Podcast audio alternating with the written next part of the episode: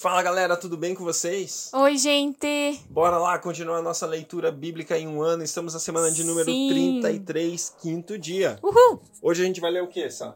Hoje nós vamos ler Jó 21 e 22 e 2 Pedro 2. Boa, glória a Deus. Vamos nessa. Vamos, Pai, muito obrigada, Senhor, porque tudo o que estamos fazendo é para honrar e elevar, exaltar, colocar no lugar mais alto o nome de Jesus Cristo, aquele que era, que é e que há de vir. Senhor, no teu nome, Senhor, queremos é, fazer a leitura de hoje. Em teu nome, Senhor, queremos viver. Em teu nome, Senhor, queremos, Senhor, cumprir o teu querer, Senhor, porque não há salvação, não há salvação em nenhum outro. Debaixo do céu não há nenhum outro nome dado aos homens pelo qual não devemos ser salvos, Senhor. E tudo o que fazemos é para honrar e exaltar o teu nome. Seja exaltado, Senhor, hoje no dia de hoje, na vida de cada um que está lendo e se dedicando na leitura da tua palavra, Senhor. Abençoe, Pai, cada um de nós.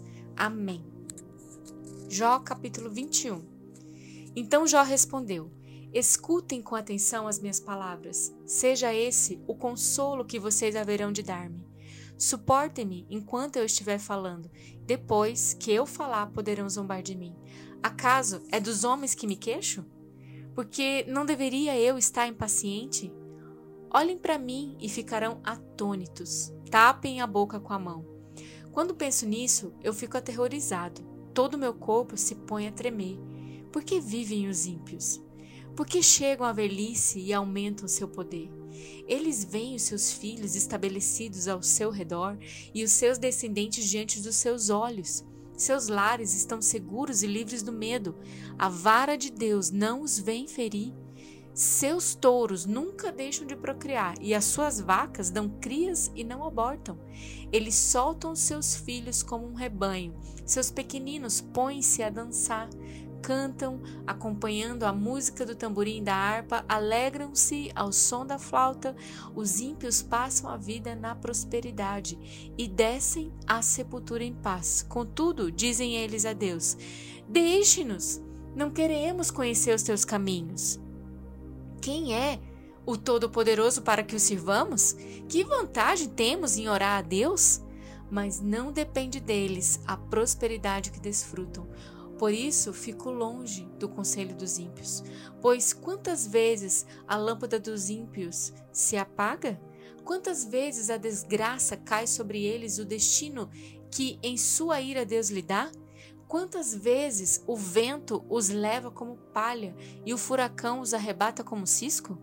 Dizem que Deus reserva o castigo de um homem para os seus filhos, que o próprio Pai o receba para que aprenda a lição, que os seus próprios olhos vejam a sua ruína, que ele mesmo beba da ira do Todo-Poderoso, pois que lhe importará a família que deixará atrás de si quando chegarem ao fim os meses que lhe foram destinados?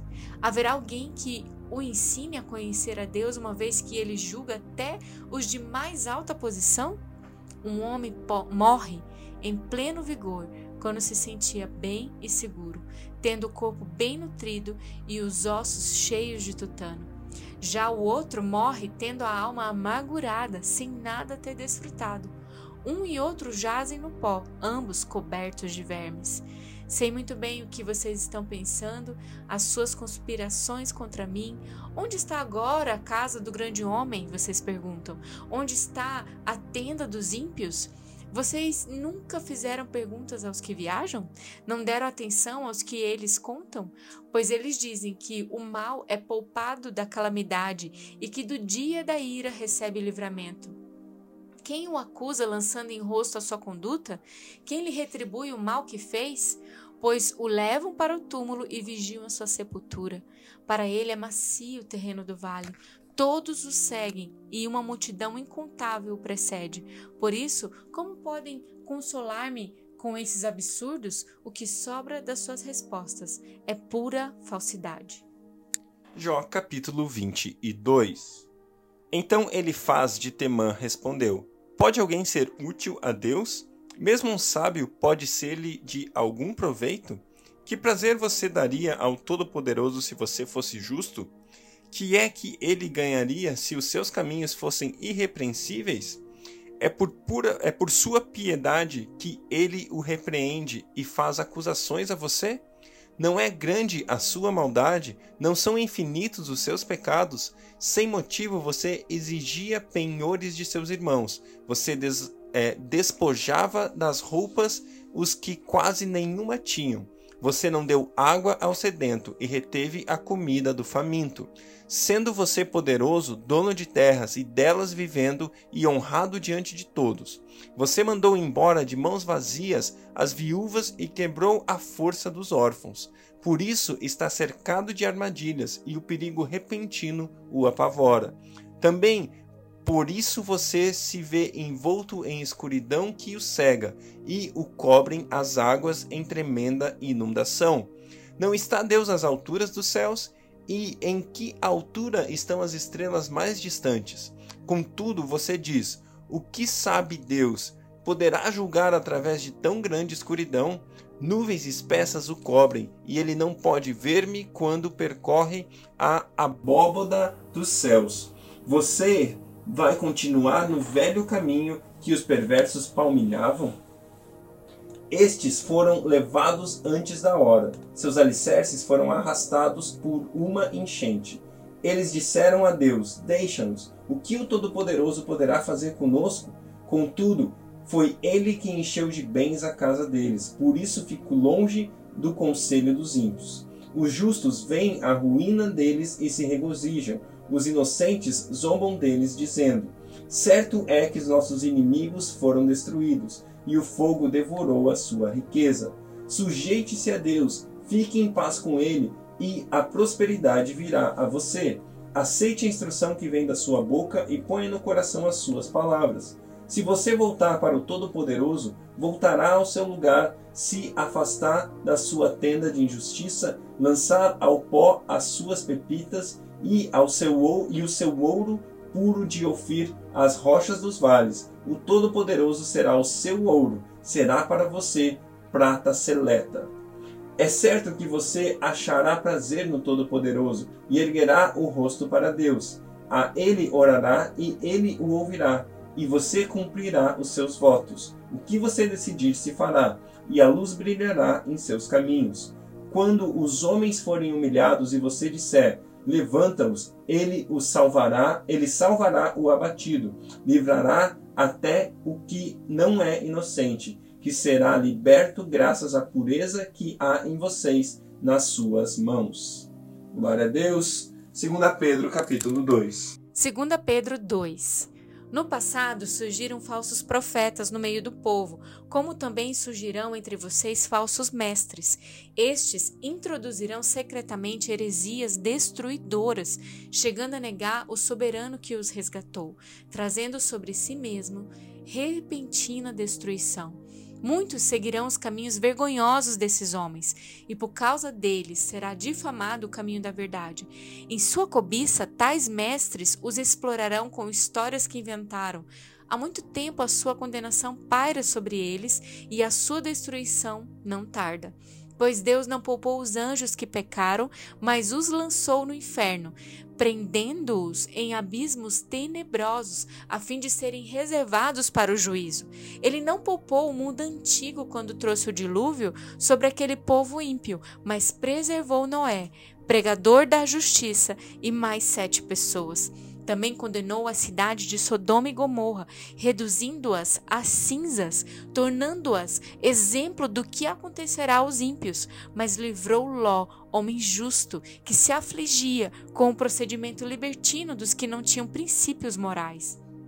Pois vivendo entre eles, Todos os dias aquele justo se atormentava em sua alma justa por causa das maldades que ele via e ouvia. Vemos, portanto, que o Senhor sabe livrar os piedosos da provação e manter em castigo os ímpios para o dia do juízo, especialmente os que seguem os desejos impuros da carne e desprezam a autoridade, insolentes e arrogantes. Tais homens não têm medo de difamar os seres celestiais. Contudo, nem os anjos, embora sendo maiores em sua força e poder, fazem acusações injuriosas contra aqueles seres na presença do Senhor. Mas eles difamam o que desconhecem e são como criaturas irracionais, guiadas pelo instinto, nascidas para serem capturadas e destruídas. Serão corrompidos pela sua própria corrupção. Eles receberão retribuição pela injustiça que causaram. Consideraram prazer entregar-se à devassidão em plena luz do dia. São nódoas e manchas, regalando-se em seus prazeres quando participam das festas de vocês. Tendo os olhos cheios de adultério, nunca param de pecar, iludem os instáveis e têm o coração exercitado na ganância. Malditos! Eles abandonaram o caminho reto e se desviaram, seguindo o caminho de Balaão, filho de Beor, que amou o salário da injustiça, mas em sua transgressão foi repreendido por uma jumenta, um animal mudo que falou com voz humana e refreou a insensatez do profeta. Esses homens são fontes sem água e névoas impelidas pela tempestade. A escuridão das trevas lhes está reservada, pois eles, com palavras de vaidosa arrogância e provocando os desejos libertinos da carne, seduzem os que estão quase conseguindo fugir daqueles que vivem no erro. Prometendo-lhes liberdade, eles mesmos são escravos da corrupção, pois o homem é escravo daquilo que o domina se tendo escapado das contaminações do mundo por meio do conhecimento do nosso Senhor e Salvador Jesus Cristo, encontram-se novamente nelas, enredados e por elas dominados, estão em pior estado do que no princípio. Teria sido melhor que não tivessem conhecido o caminho da justiça do que, depois de o terem conhecido, voltarem as costas para o santo mandamento que lhes foi transmitido confirma-se neles que é verdadeiro o provérbio: o cão volta ao seu vômito, e ainda a porca lavada volta a revoltar-se, a revolver-se na lama. Glória a Deus, que Deus abençoe o seu dia e até amanhã.